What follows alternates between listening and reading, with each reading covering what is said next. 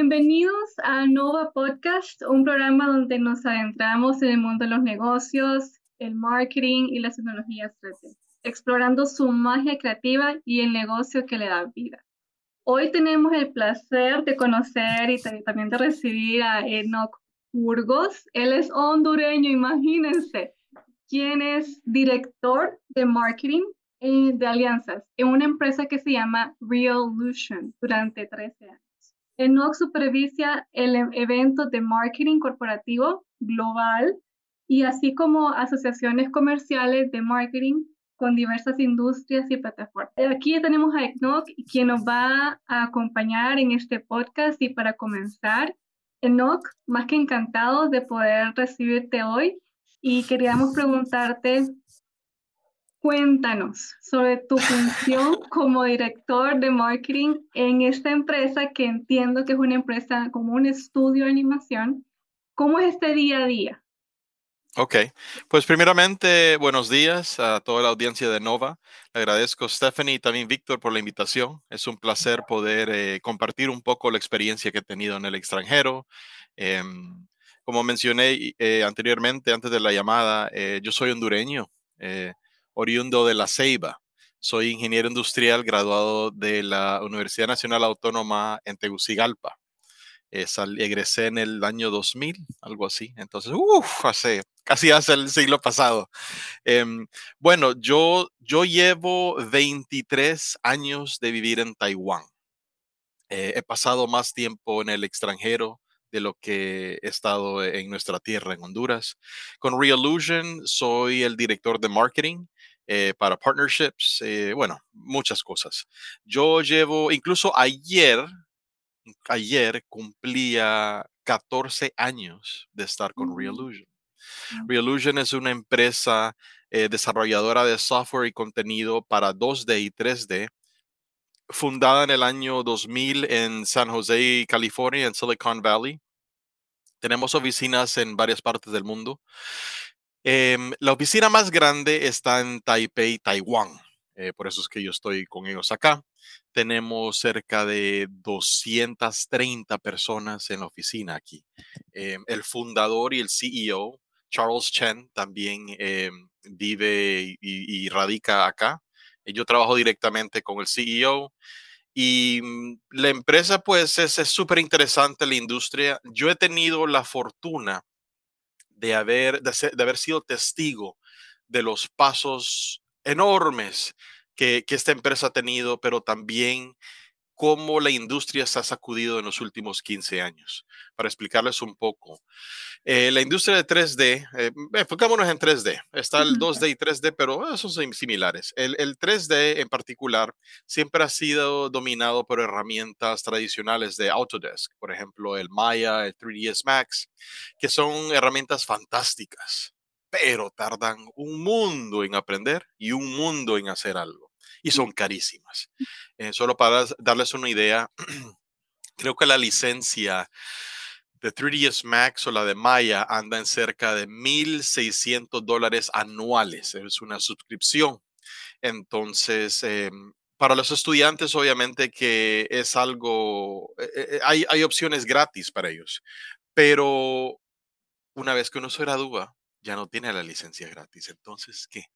Y eso es algo que siempre le he dicho yo a los catedráticos en América Latina. Estamos educando a estos muchachos en aprender cosas con las herramientas tradicionales porque son gratis mientras son estudiantes. Pero una vez que se gradúan, ¿qué estudiante de 18, de 21 años tiene 1.600 dólares anuales para comprar una licencia? Entonces los estamos egresando y los estamos mandando a la calle desnudos sin las herramientas que necesitan y esperamos que consigan trabajo y se, se, desarrollen como profesionales. Entonces, lo que hacemos en Reolution, ofrecemos una alternativa donde nuestras herramientas son eh, lo que llamamos real time. Es como jugar un videojuego. Las herramientas tradicionales uno tiene que, si quiero hacer un carácter que camine, tengo que modelarlo, tengo que ponerle un, un, un, esqueleto, un, sistema óseo, ¿no? Un skeletal system, tengo que hacer rigging, tengo que después hacer keyframing para que empiece a hacer una caminata. Algo tan sencillo como algo caminar. Y puede durarme una semana o dos semanas si tengo que modelar el carácter. Es un trabajal. Entonces sale carísimo si contrato a alguien que lo haga así. Enter Realusion, ¿qué hacemos nosotros? Desarrollamos un sistema donde cualquier persona, sin importar la experiencia, puede crear una animación, un carácter animado en el primer día de travesía del software. ¿Por qué? Porque empezamos con un carácter base que ya tiene el, esqueleto y todo, un carácter genérico. Yo puedo modificarlo, puedo utilizar los sliders para, para morph, hacerle cambios al cuerpo. Tenemos plugins de, de AI, inteligencia artificial, donde le importa una fotografía y, el AI va a detectar los facial features, me va a extraer la textura de la cara y me va a crear un personaje en 40 segundos. Obviamente que no es todo automático porque no nos gusta hacer eh, eh, todo que sea automático. Ahorita hay, hay una, como le dicen, un negative connotation a lo que es de AI porque han salido demasiados productos que son half-baked donde muestra algo bonito, pero al final no, no, no me da lo que yo necesito. Nosotros lo que utilizamos el AI lo hemos estado usando por ya más de una década. Eh, algo que les quería mencionar, la gente está muy impresionada con lo que es eh, AI ahorita, Artificial Intelligence, pero no es algo nuevo. AI ha estado con nosotros por más de 20 años. Eh, la diferencia es que hasta ahorita nos permiten jugar con eso y nos sentimos como magos, nos sentimos como genios. ¡Wow! Estoy... Pero, pero eso está aún en la infancia entonces nosotros, eh, a pesar de que sí tenemos herramientas de AI, le hemos tenido por más de 10 años y nunca le hemos, le hemos dicho a nadie, son herramientas que han estado, como dicen, uh, underneath the hood uh, del software, ayudando a detectar los puntos, ayudando a, corregir algo sin que se dé cuenta el usuario. Y, seguimos así, em, que sea un asistente a uno, pero no como que le haga todo el trabajo, porque al final del día, un profesional de un estudio AAA quiere tener completo control de poder modificar todo. Si puedo usar AI para que me haga algo rápido, está bien, lo básico, pero yo necesito control completo. Entonces, ahí es donde nosotros caemos, porque el software nuestro permite acelerar el proceso hasta un 40, 60%, pero para un profesional le da toda la habilidad de poder hacer el maximum en lo que es eh, el customization, de llegar al, nivel que uno necesita. Entonces, como que a ambos rangos del espectro, nosotros podemos servirles. Em, el día a día, mi Unreal Illusion es, es, ah, es emocionante. Después de 14 años, me encanta lo que hago. Yo a veces les digo, me siento como Santa Claus. Em, eh, una, una, mala referencia tal vez es que me siento como ese niño gordito en el playground con todos los juguetes que, que, se los pasa prestando todos los amigos y todos los amigos quieren jugar con eso. El software nuestro tiene un valor, no es gratis. Eh, hay gente que, dice que es caro, pero no es caro en comparación a las herramientas tradicionales.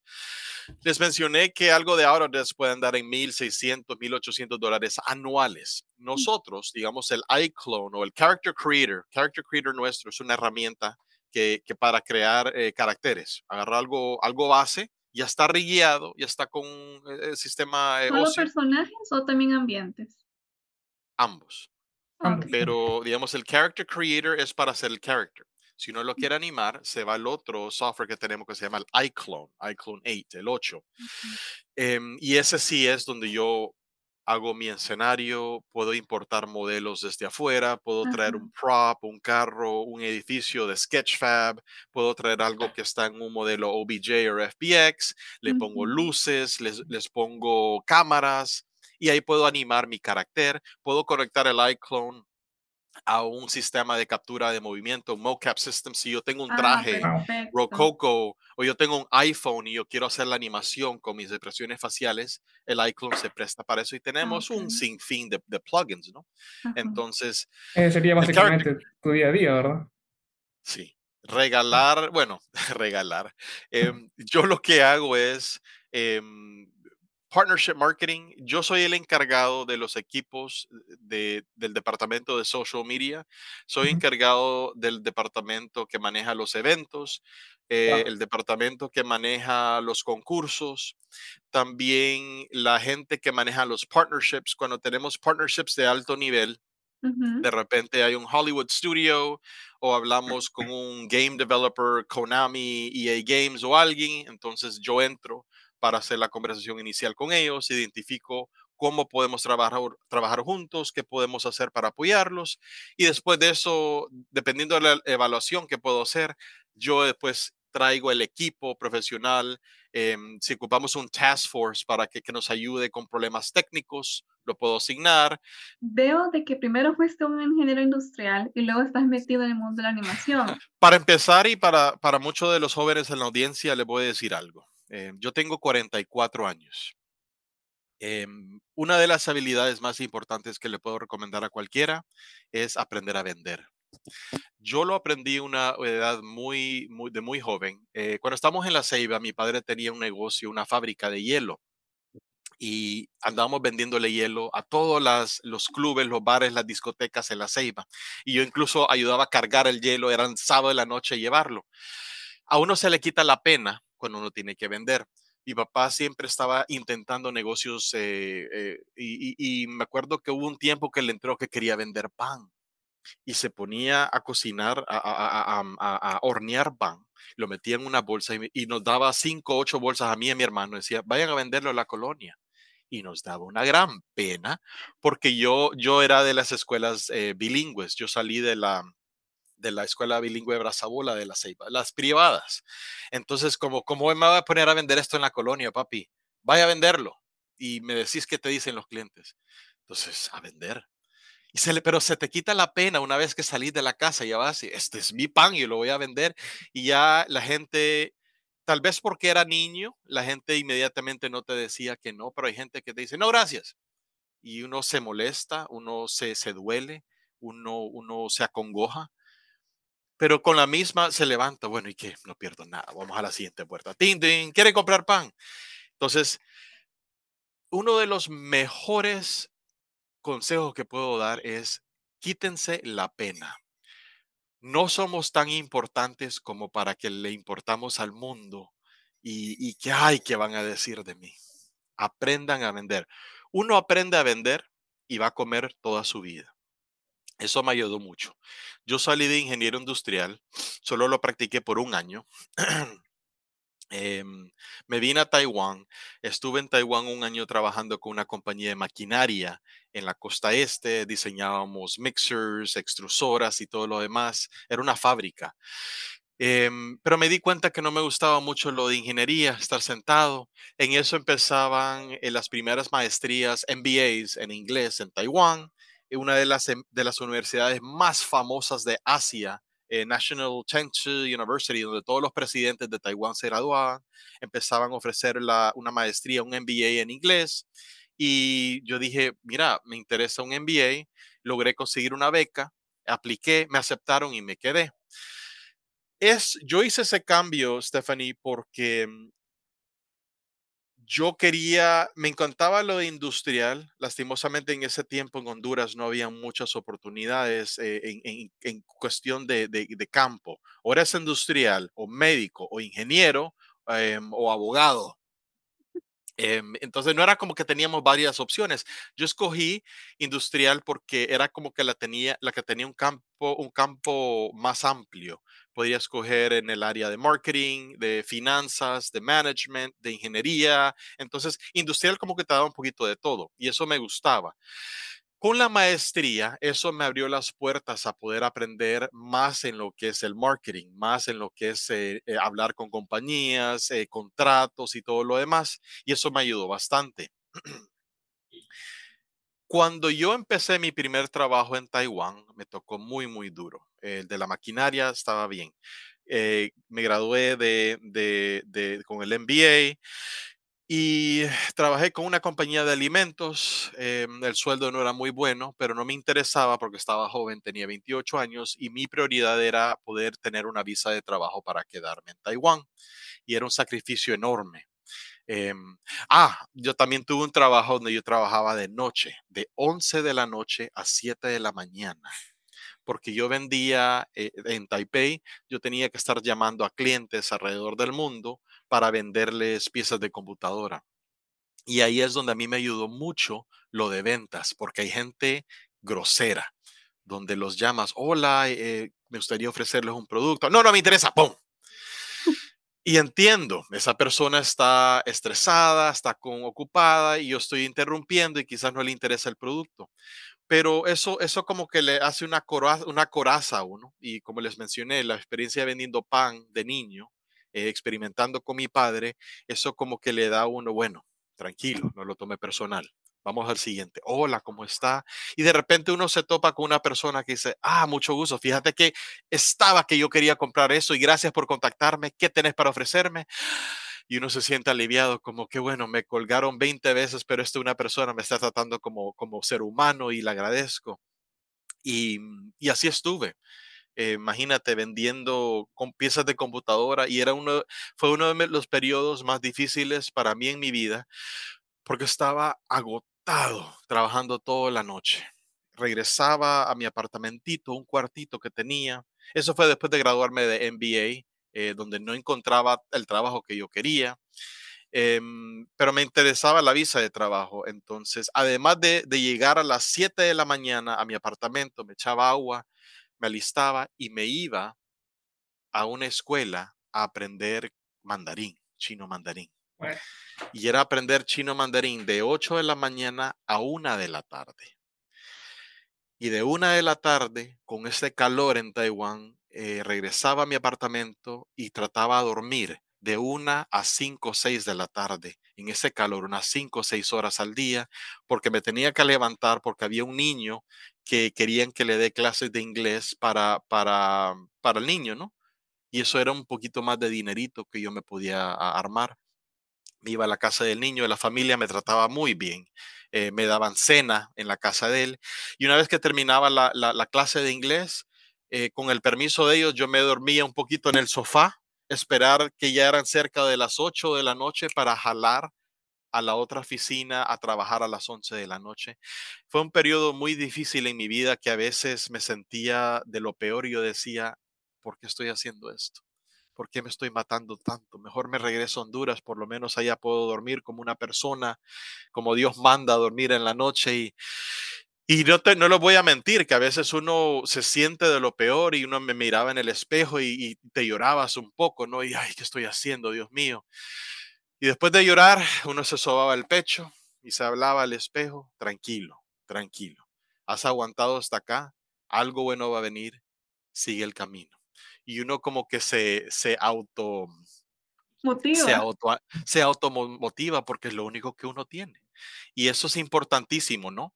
Eh, tenerse ese amor propio para esa voz, esa voz interior de calmarse uno mismo. Tal vez lo aprendemos de los padres o de nuestros, nuestros abuelos cuando nos hablaban, que los padres nos, gritaban y todo, y la abuela nos venía, tranquilo, papi, tranquilo. Entonces, e, e, es, esa plática uno la tenía y, y eso me mantenía de seguir, seguir, seguir hasta que logré encontrar otro trabajo y logré, y logré encontrar el, trabajo de, comida. Yo trabajaba en una compañía de comida donde importábamos café y a mí me querían por el español para negociar contratos de, de café con Centroamérica. Pero yo siempre, Stephanie, tuve el deseo de hacer algo con marketing, de hacer algo con videojuegos, de hacer algo con content porque yo me pasaba pegado a la televisión desde niño. Me imagino que también les pasa a mucha gente. Eh, es interesante cómo todo esto va en cadena. Yo pasaba obsesionado con la televisión. Me decían, deja de ver televisión, anda a jugar afuera. Y sí, sí, sí, sí, pero me encantaba la televisión, me encantaban los pichingos, me encantaban los anuncios de televisión. Y curioso, los anuncios de televisión yo me los tenía memorizados. Eh, Em, y, me encantaba eso, pero yo estaba en una compañía de comida, tenía mi contrato, estaba muy agradecido que ellos me ofrecieron una visa de trabajo donde yo podía dormir de día, perdón, de noche ya, y trabajar de día un sueldo bajo, pero estaba tan agradecido que aguanté con ellos por tres, casi cuatro años, pero había algo latente en mí yo quiero brincar, yo quiero brincar, yo tengo maestría, yo necesito evolucionar, pero ¿cómo? Y yo miraba que era un boom lo de los videojuegos en Taiwán, pero no era artista, no era programador, no era app developer, o sea, ¿qué? ¿Cómo? Y se me ocurrió una idea, yo dije, bueno, mi abuela siempre me decía, mi hijo, hay que ser como el mono. Nunca suelte una rama si no estar agarrada de la próxima. Y uno tiene que, y es difícil, y si uno le toca tener dos trabajos, por seis meses, por mientras encuentra esa siguiente rama, papá, mamá, sacrifíquese, hágalo, que le va, va, le va a funcionar. Y en ese tiempo que yo estaba ya buscando otra cosa, tenía un amigo eh, muy bueno, era un amigo de parranda, era un taiwanés, salíamos a beber y todo, él tenía su carro. Eh, no sé por qué le caí bien, tal vez es porque me miraba que, que no tenía nadie, yo en Taiwán estaba solito, eh, bromeábamos mucho y salíamos a tomar. Él terminó como gerente en una compañía que diseñaban teclados, que hacíamos, fabricaban teclados y tenían un departamento donde tenían software. Yo pensaba, si yo puedo conseguir trabajo en la compañía de mi amigo, que es de tecnología, entonces yo ya tengo una excusa para tener en mi currículum, yo estuve en comida, pero yo sé de tecnología, he estado trabajando en tecnología y después de tecnología yo puedo ver cómo puedo brincar a lo que es videojuegos.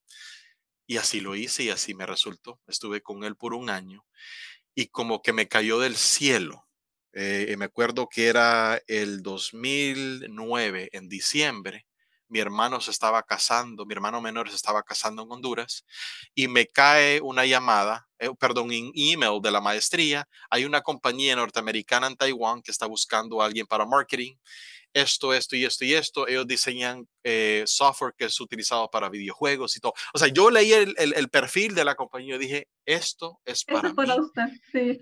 Es como que me cayó del cielo, es lo que he estado esperando por un año. Pero era ah. justo, la entrevista era justo en la fecha que se casaba mi hermano en Honduras. Ah. ¿Y qué hago? Es mi hermano, yo tengo que ir a la boda. Pero me iba a perder la entrevista y no sabía qué hacer. Y llamo a mi papá en Honduras y le cuento todo, papi, no sé qué hacer. Y mi papá es una persona muy, muy centrada. Es una persona muy, muy inteligente, muy, muy... Em, él sabe de lo que está hablando. Y me dice, mira papá, creo que has estado en Taiwán tanto tiempo. Hasta, yo ya tenía cerca de ocho años, siete años de estar en Taiwán trabajaste, sacaste tu maestría, lograste conseguir trabajo con la compañía de comida, ahora estás brincando a otras oportunidades. Tu hermano va a entender. Sigue tu camino. Solo es una boda. No vas a desperdiciar la enorme oportunidad que tenés, que mucha gente mataría para tener, para seguir en Taiwán, por un evento que va a durar un día. Sí, va a doler, sí, te va a hacer falta, sí, te podrías arrepentir en el futuro, pero creo que es la mejor decisión. No vengas. Tu hermano va a entender. Habla con él. Y así fue. Y le rogué a mi hermano que retrase la boda, pero ya no podían porque toda la familia de la esposa de Colombia se venía. Entonces, al final me perdí la boda de mi hermano, pero logré la entrevista y me dieron el trabajo. Esa entrevista yo estaba, yo les di mi corazón en la entrevista porque yo no sabía nada de programación, de nada de ser artista, nada de nada. Y este es otro consejo que yo les doy. Muchas veces los jóvenes me preguntan a mí, ¿cuál es, cuál es el skill set? ¿Cuál es el, el, el, qué es lo que más buscan ustedes para cuando contratan una persona? Y les voy a decir, muchas veces no nos interesa, cuando yo entrevisto personas, no me interesa el background, no quiero saber si cuánto estudiaron, qué maestría. Para mí lo más importante es esa, conversación con esa persona, ver ese tigre que tiene esa persona adentro. No me interesa si no sabe nada en lo que es eh, la, teoría, porque eso se aprende en el trabajo. Y, y si yo miro que esta persona tiene hambre, tiene habilidad y tiene ganas de ponerle, yo con todo gusto como gerente, como jefe, yo le explico todo. Yo sé que en seis meses esta persona está eh, como digo, está sabida con, con, todo lo que tiene que, que, que, que, entender en esa industria, esa compañía. Entonces, lo más importante es ver la chispa en esa persona. Y eso es lo que vio el fundador eh, en mí en esa entrevista. Yo no era programador, ni artista, ni nada. Pero cuando yo estaba hablando en la entrevista, el fundador entró y, me escuchó y todo. Y en medio de la entrevista estaba el gerente, estaba el fundador. Entonces el, fundador CEO dice, eh, no, give me one second. Y se da la vuelta, recoge el teléfono y empieza a llamar el director de ventas y dice, I want you in meeting 82, meeting room, right now, right now, pero así todo serio. yo como que, ¿qué hice de malo? Y cuelga, sonríe, dice, sigue, sigue, sigue, me dice. El fundador, el mero mero, un tipo que armó todo esta, este imperio solo. Y llega el director de ventas y le dice, siéntate y quiero que escuches a este muchacho cómo habla y cómo se vende y quiero que todo tu equipo hable como este muchacho. Wow. Entonces yo, yo con una gran pena me ponen un, un, spotlight, ¿no? Pero bueno, yo sigo y les empiezo explicando cómo lo que hago, qué es lo que hacía y toda mi, mi historia. Ay, ¿para qué? Ese director de ventas me odiaba, me, se tenía una, una tirria conmigo todo ese tiempo, ya no está en la empresa. Pero, ah. pero esa fue la chispa que vio el CEO y el fundador en mí y hasta el día de hoy yo he estado al lado de él. Em, yo trabajo directamente con él. Y, y, eso fue lo que, lo que vio, la habilidad, esa chispa y la habilidad de poder vender, la habilidad de poder venderme, de vender lo que he aprendido, de vender lo que he logrado hacer, de vender lo que quiero hacer y cómo quiero brincar. ¿Cuáles son algunas tendencias interesantes que nos puedes compartir que vos estás viendo últimamente en la industria de la animación que se están moviendo y cómo se desempeñan esos papeles de las asociaciones y los partnerships en ellos. Ok. Eh, bueno, tendencias, ahorita lo caliente que está, bueno, han sido por etapas, ¿no? Eh, etapas que suben y bajan. Estamos en la tendencia del crypto, el NFT, Después, ahorita lo caliente, bueno, después entró el metaverse y ahorita lo caliente es el AI. Hay mucha gente que le tiene miedo a lo que es inteligencia artificial y como yo les digo, es algo que ha estado con nosotros desde antes y ni cuenta nos dábamos. al AI no hay que tenerle miedo. Em, hay que aceptar que este es el futuro y esto viene. Y lo mejor es prepararse, aprender cómo escribir un buen prompt, eh, un buen comando para que lea y entienda qué es lo que necesitamos, aprender a utilizar y a descubrir las herramientas nuevas que han salido, ya sea herramienta para poder escribir mejor, herramienta para poder planear algo mejor. Eh, o sea, hay, hay, para, para todo, ¿no? Entonces, eh, de las tendencias que tenemos ahorita es la inteligencia artificial. Lastimosamente estamos llegando a un punto donde el AI tiene ese, ese, sentimiento negativo porque hay demasiada empresa, venture capital, que ha hecho un producto que está a medias, no es ni terminado, no es un producto pulido, están tirándolo ahí para que la gente juegue con él. Y básicamente lo que la gente está haciendo es creando un dataset donde está entrenando el sistema de gratis para esa empresa. Por eso es que nos dejan jugar con eso y dicen, es gratis. No, te están utilizando para que entrenes su sistema. Em, y entonces, ahorita hay mucha, hay mucha incertidumbre eh, eh, en la industria porque la gente no sabe, ok, ahora qué es lo que está, qué, qué viene AI va a reemplazar todo, AI va a hacer esto, y, no, no, la respuesta es que no va a reemplazar todo. Siempre ocupamos a una persona que esté en el mando para dar el comando de lo que se quiere y también para dar em, la customization, para modificar lo, que nos, lo que nos escupe el, el AI. Entonces, ¿a qué me refiero?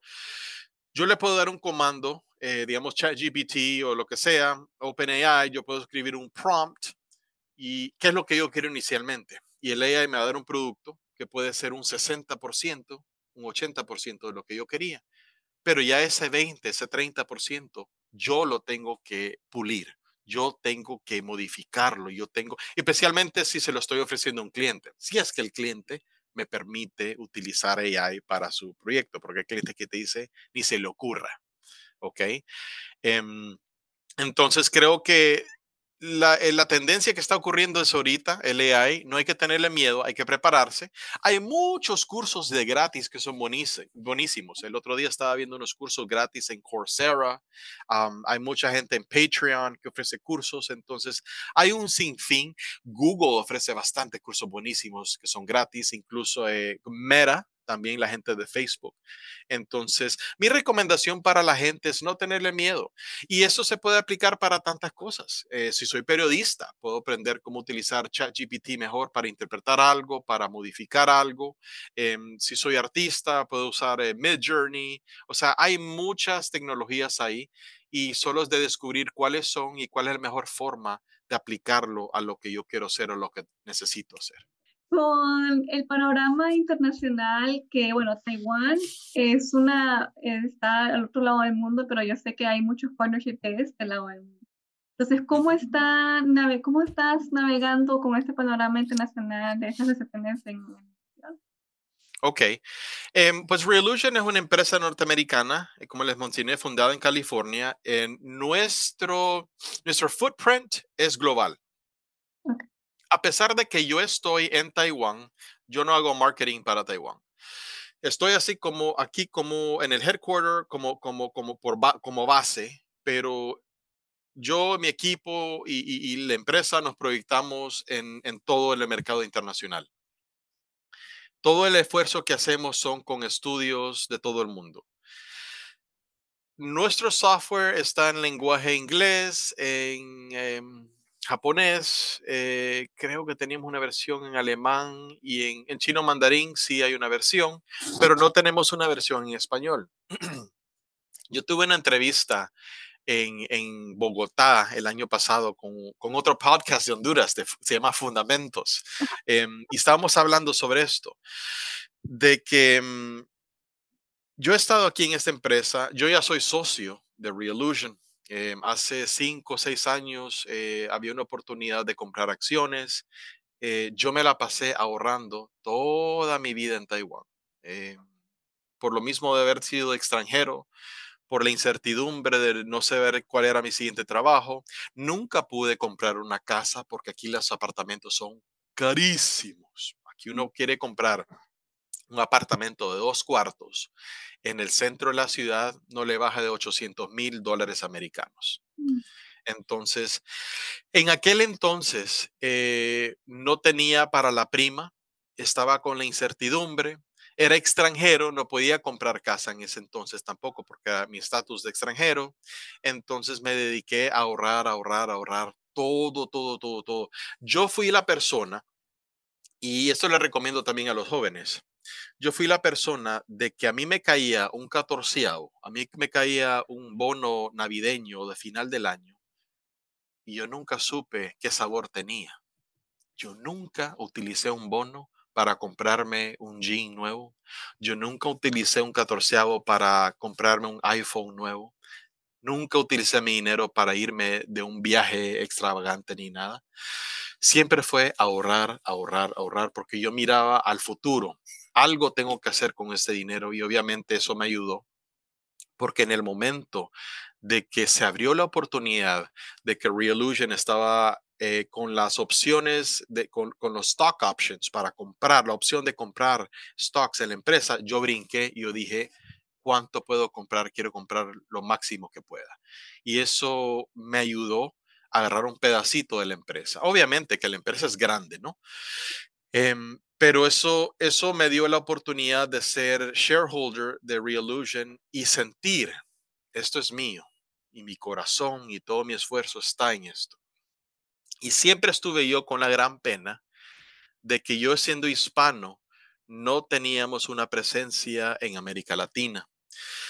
Yo estuve viendo oportunidades de cómo poder crecer el mercado eh, para, para no, no, tanto para Hispanoamérica, pero y para Iberoamérica, porque tenemos también, em, eh, ¿cómo se llama? Gente desde España y Portugal y lo demás.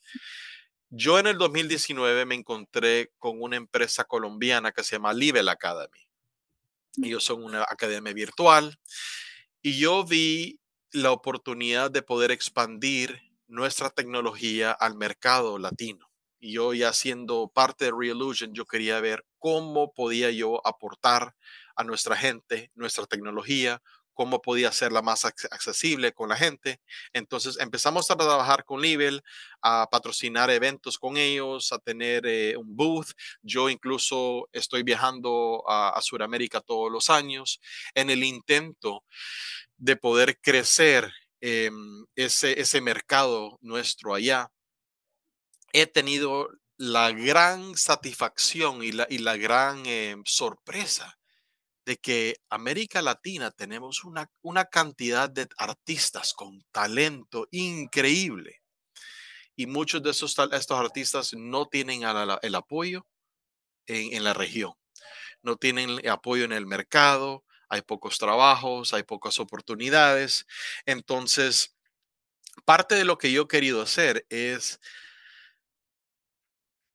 explicarle a la gente que hay alternativas, donde si uno no puede encontrar un trabajo en una empresa local, uno puede aprender herramientas, uno puede aprender habilidades donde yo puedo crear contenido, servicio que yo le puedo vender a empresas en el exterior.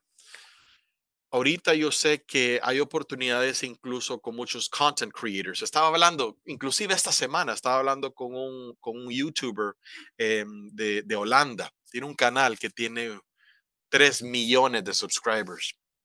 tipo le está yendo bien. Y una de las cosas que me decía es que quería expandirse porque tenía mucho trabajo y quería contratar gente que le haga editing, video editing. Quería contratar gente que le haga script writing porque él era un one-man team y lastimosamente en Europa eh, tiene que pagar beneficios, tiene que pagar eh, muchas cosas que le sale caro. Entonces yo le había dicho, pues, ¿por qué no contratas gente en América Latina? Hay mucha gente que lo hace por, por, por diversión, editando videos para ponerlos en TikTok. Hay mucha gente que puede hacer script writing, hay mucha gente que, que tiene la habilidad, que quizás no habla inglés perfectamente, pero lo entiende porque crecimos con las películas y lo entendemos y, lo, lo hablamos, lo hablamos masticado, pero lo hablamos y te pueden hacer ese trabajo y los ojos se le abrieron así incluso. Y, sí, me, e, e, en serio me sí. Entonces, yo he tratado de ofrecer oportunidades en decirle a los artistas en, América Latina, mira, nosotros creamos el software, pero también tenemos contenido. Nosotros tenemos un marketplace, una tienda virtual, donde si vos creas caracteres, si vos creas animaciones, eh, tú las puedes vender y las puedes vender bajo tu nombre, bajo tu marca, o puedes aplicar para ser un Certified Content Developer con Realusion, donde te contratamos para hacer un Content Pack, te ayudamos con las especificaciones, con cualquier problema técnico. Una vez que está terminado los caracteres, nosotros los empaquetamos, hacemos la comercialización, la promoción y las ventas, y, y ese Content Pack es tuyo y te cae comisión de las ventas todos los meses en perpetuidad. Y entre más content packs creas, más dinero te vas cayendo todos los meses. Y esto es en dólares. Yo tengo gente alrededor del mundo que se echa la bolsa de 5 mil a 8 mil dólares mensuales creando contenido. Y lleva haciendo esto, llevan haciendo esto por cuatro o cinco años. Y obviamente que entre más content packs van creando, más em, eh, más, eh, como le dicen, residual income, eh, dinero que le va cayendo. Tal vez ese content pack de dos años ya está viejito y el primer mes sí le traían mil dólares de ventas mensuales y estuvo así como por casi un año y ahorita ya está viejito, ya no, no todo el mundo está comprando ese content pack y ese content pack solo le trae 100 dólares, pero tiene 15 content packs. Cada uno le trae 80, 100, son 1500, 1800 dólares que no tiene que hacer nada porque ese, porque ese content pack ya está creado, ya está puesto en venta y está ahí en perpetuidad y uno solo se enfoca en crear contenido nuevo para poder hacer ventas nuevas. Entonces, es un negocio magnífico, es una oportunidad espectacular porque no tenemos que estar en una oficina ocho horas al día no tenemos que estarnos peleando en ese bus público para ir a una oficina eh, y arriesgándonos, ¿no? Muchas veces en, ese bus, o si tengo que comprar un vehículo, no tengo que estar peleando en el tráfico para eso. Puedo hacerlo desde la comodidad de mi casa, puedo atender a mi familia, a mis hijos, puedo manejar mi tiempo y mi vida como yo deseo y tener un buen ingreso. Y yo creo que eso es una, una panacea para tanta gente que siempre sueña en emigrar porque muchas veces no hay la oportunidad, no hay un sistema seguro, no hay, no hay esa, esa habilidad de poder conseguir ese dinero desde adentro. Pero hay oportunidades y gracias al Internet, gracias a las habilidades que podemos aprender en línea, hay oportunidades nacientes de poder tener una buena vida sin tener que salirse del país. Yo siempre sueño un día volver y regresar a nuestra tierra y, aportar lo que, lo, que lo que he aprendido. Tal vez regresar como catedrático a la autónoma ya después de, jubilado y sin sueldo, no me importa. Yo me gustaría compartir todo lo, que he aprendido, ¿no?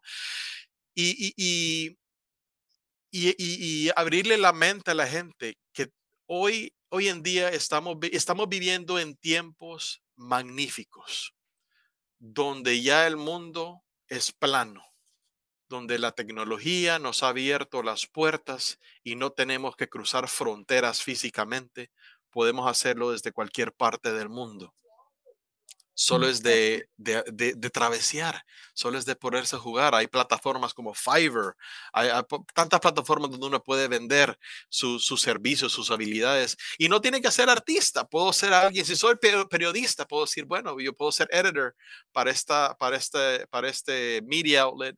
Em, si hay una compañía que quieren que, que, que, haga una campaña de marketing, yo sé de mercadeo, se les, les puedo hacer una campaña fabulosa. Si quieren que les maneje las plataformas de social media, yo se los puedo hacer porque yo saqué dos cursos en Coursera de cómo ser social media marketer y yo sé de los últimos trends en TikTok y lo demás. Entonces, hay oportunidades y hay formas. Em, en, fin, todo depende de la chispa que tiene uno y las ganas de querer hacerlo. Y, y, una vez que uno ya va metiendo los pies y traveseando, uno va sintiendo esa emoción y va continuando ese camino y se le van abriendo las puertas. Es cierto. Bueno, no, yo que yo estoy encantada, más bien, qué bueno haberte escrito por LinkedIn, imagínate, fue de ahí y no sabía que eras de aquí, de Honduras, más bien es más inspirador. Y bueno, ya para ir finalizando el podcast, muchas gracias por compartir tus conocimientos y experiencia con nosotros el día de hoy. O sea, ha sido un verdadero placer tenerte en el programa con nosotros. Y antes de de, poder despedirte, quiero que nos tus últimas palabras de inspiración a nuestra audiencia. Pues eh, para terminar, les quiero agradecer. Eh, creo que fue muy, muy inteligente de tu parte buscar gente en LinkedIn. Esa es otra recomendación que le, dan a le doy a la gente. LinkedIn, LinkedIn, LinkedIn. ¿Quieren, quieren buscar gente en su industria, hagan un buen perfil en LinkedIn. El tiempo que están pasando en Instagram, inviértalo en LinkedIn. Se los, se los juro que va a ser una inversión inmensa, porque ahí va a encontrar gente en el mercado internacional que están en el ámbito que ustedes buscan, en la industria, pueden hacer amistades, pueden conectarse con otra gente, pueden ver posts sobre algo interesante, sobre un curso que no sabían que es gratis, sobre un AI nuevo que ha salido. LinkedIn es una herramienta que les recomiendo a todos los, jóvenes que tengan. Entonces, Stephanie, gracias por contactarme ahí. Creo que ese fue un golazo de parte de ustedes. Eh, para finalizar, eh, les quiero decir que el placer realmente es mío.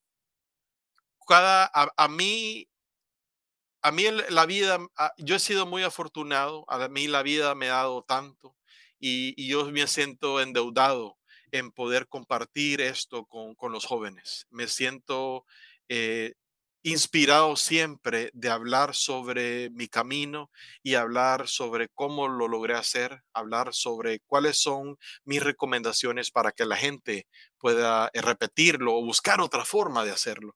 Entonces, siempre es un placer poder compartir con, ustedes, incluso para la audiencia, si, si tienen preguntas, si quisieran saber un poquito más de, la industria o incluso de en general. Em, me pueden buscar en LinkedIn, en Burgos, eh, reallusion.com. y mm, una última cosa, eh, gente me pregunta a mí, ¿cómo es que yo logré estar en Taiwán? Y les voy a decir rapidito, porque es una larga historia, como todas las mías, pero rapidito. A mí una noche me cambió la vida. En una noche yo tomé una decisión que creó una tangente en el timeline de mi vida que me llevó a un camino totalmente diferente. Yo no encontraba trabajo y mi madre un día en la Ceiba encontró un recorte en el periódico que decía, empresa taiwanesa busca ingeniero que hable español e inglés para trabajar en Taiwán. Y ocupaban los requisitos de todo, eh, índice académico, historial policial, exámenes médicos. Era un jueves que mi mamá miró eso en el periódico y para el lunes ocupaban todo. Y mi madre me lo lleva emocionada, me dice, mi hijo, mira, mira, ¿por qué? Y yo, mi primera reacción fue, mami, pero es para el lunes, es imposible, no consigo todos estos requisitos para el lunes. Y mi madre me dice, papi, pero probarlo, papá, probarlo, probar por lo menos, porque ella, ella ya estaba también eh, con miedo de que no encontraba nada. Y yo le puse excusa por miedo, por miedo a seguir fracasando. Ya había fracasado, sentía que había fracasado porque no encontraba trabajo, no quería más. Y esa noche salí con mi mejor amigo y toda la noche quedé pensando en eso y esa noche no dormí y tomé la decisión, lo voy a hacer. El día siguiente llamé a todo mundo, a mis tíos, a mis amigos, a mis familiares, que me ayudaron con todos los documentos. Larga historia. Logré conseguir todo en dos días. El lunes Tuve que pelearme con 800 personas para el puesto y me lo dieron a mí, porque tenía ganas, porque tenía hambre, porque tenía determinación de hacerlo.